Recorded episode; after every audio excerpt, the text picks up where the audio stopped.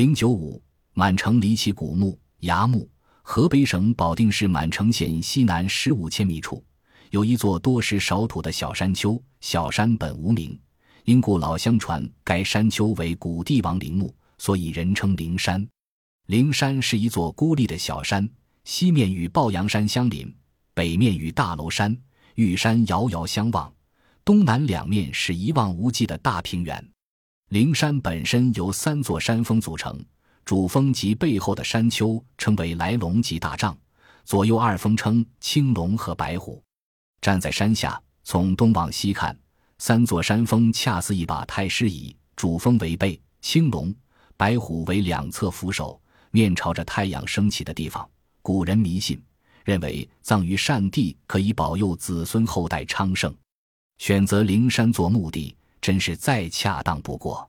灵山四周分布着许多村落，东南山脚下有北灵山村和南灵山村。据当地的群众说，这两个村庄原为一村，村名为灵山，后因人口增多分为两村。灵山的东南两千米处还有一所灵村，也与灵山有墓相关。古代的皇帝、诸侯王陵墓往往设有专门的护灵人管理和看护，因陵园广阔。护陵人数目往往成百上千，守陵村应该就是当时看守陵墓的民户所住的村落。该村村民至今还相传，他们的先人是给人看坟的，但因年代久远和岁月流逝，看护的是谁的坟，坟墓在什么地方，已经无人知道了。一九六八年五月。中国人民解放军某部官兵正在河北满城灵山上进行一项军事工程的施工，在施工中碰到了破碎带，施工点就避开破碎带绕了一下，结果一放炮，炸掉的石头就不见了。官兵们很奇怪，过去一看，下面是一个很大的洞穴，并且有很多东西。他们拿出了几件，一看是文物，就保存了下来。工程也立即停了下来，并立即向省里做了报告。河北省文化部门立即派了两名考古人员赶赴现场进行勘查和保护。满城发现古墓的消息传到北京已是六月中旬，周恩来总理要郭沫若负责办理这个事情，希望尽快提出个处理意见向他报告。郭沫若受命后，立即派人赴满城实地了解情况，随后又在科学院召开专门会议，研究确定参加考古发掘人选。在一切准备工作都就绪后，由中科院考古所和河北省文物工作队联合组成的发掘队，于六月二十七日正式开始了发掘工作。二十世纪一次重要的考古发现就此拉开了序幕。默默无闻的满城一时成了世人瞩目的焦点。发掘工作开始后，为了节省时间和防止文物损毁，考古专家们没有急于打开墓门。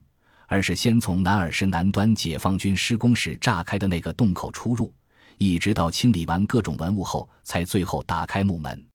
与西汉流行的土坑墓不同，满城汉墓是颇为奇特的崖墓。什么是崖墓呢？原来，我国自商周以来，墓葬的形制基本上是以数学土坑墓为主，如安徽寿县蔡侯墓。湖北云梦睡虎地秦墓分别为正方形和长方形的数学土坑墓，而马王堆一号墓和江陵凤凰山汉墓等都是西汉早期数学土坑墓国墓的代表。但满城汉墓的墓室为依山开凿的巨大洞穴，与传统的墓葬形式不同，属于横穴墓性质，一般称之为崖墓。满城汉墓主人中山王刘胜之所以选择这种崖墓安葬。大概是受了他爷爷汉文帝的影响。据史书记载，刘胜的祖父汉文帝的霸陵也是依山为陵的崖墓。当年汉文帝经过霸陵时，对臣下说：“我的坟墓以北山石为果，用丝棉漆裹裹其中，可以永保无虞。”大臣张世之回答说：“只要其中没有宝贵的东西，即使不用石果，也不会遭到破坏。”汉文帝连连称善。以后修霸陵时下令不改动山川，不以金银铜锡随葬而改用瓦器，号称简葬。满城汉墓与霸陵相似，只是刘胜不仅随葬了金银铜锡，而且还随葬了许多稀世珍品。从墓地现场观察，刘胜在开凿墓洞之前，先修建上山道路，从东南山脚一直修到选定营造墓地的主峰东坡上。这些古山道就是当地群众所谓的跑马道。山道建成以后，先在主峰中部离山顶三十余米处东西向开凿山岩，造成崖面。待崖面形成一定高度后，再开凿山洞，营造墓室。墓道口使用土坯封门，同时在封门土坯之间的部分缝隙里，发现有凝结的外溢铁水，说明该墓的封门当系在两道土坯墙之间灌以融化的铁水，铸成一道铁门。门外再用石块填塞，这样费尽周折，目的当然是为了防盗。刘胜墓全长五百一十七米。最宽处三百七十五米，最高处六十八米，容积约两千七百立方米。他的妻子窦婉墓全长四百九十七米，最宽处六十五米，最高处七十九米，容积近三千平方米。两墓形制基本相同，均分为墓道、甬道、南耳室、北耳室、中室和后室六个部分。甬道紧接墓道，在其两侧为对称的南北耳室。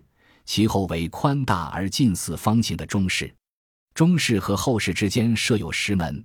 刘胜墓的后室在中室之后，而窦绾墓的后室则在中室右侧。从出土现象观察，刘胜墓的甬道、南耳室、北耳室和中室，以及窦婉墓的中室，原来在洞室内还建有瓦顶的木结构房屋，后因木料朽腐而倒塌。两墓的后室都是在岩洞中用石板建成的石屋，有门道、主室和侧室三部分。环绕刘胜墓的后室还开凿了一道回廊，墓内都有排水设施。两墓各个洞室的顶部做拱形或穹隆顶，室壁都凿成弧形，没有发现直壁和直角相交的结构形式。经历二千余年，墓洞基本上保存完好，可能同其开凿形式符合力学原理有关。从各墓室随葬器物的出土情况看，南北耳室是库房和车马房，中室是宽大的厅堂，后室是象征卧室的内室。这种模仿主人公室宅院的洞石墓具有明显的时代性，它比我国西汉初期常见的长方形木椁木晚，而早于西汉后期及东汉时期存在的多石砖墓、石室墓。在棺椁制度方面。改变了我国西汉初期诸侯五重棺椁的旧礼制，使用一棺一椁和相遇器官。在葬俗方面，属于夫妇并穴合葬，即所谓同坟异葬，不同于西汉后期逐渐流行的同穴合葬制度。精心设计的墓室，工程艰巨，规模宏大。在岩石中开凿如此庞大的墓室，就是用现代化的施工方法。估计也需要上百人费一年左右的时间。可以想象，在两千多年前的技术条件下，使用铁锤和铁钎进行手工开凿，所耗费的人力、物力和时间一定十分惊人。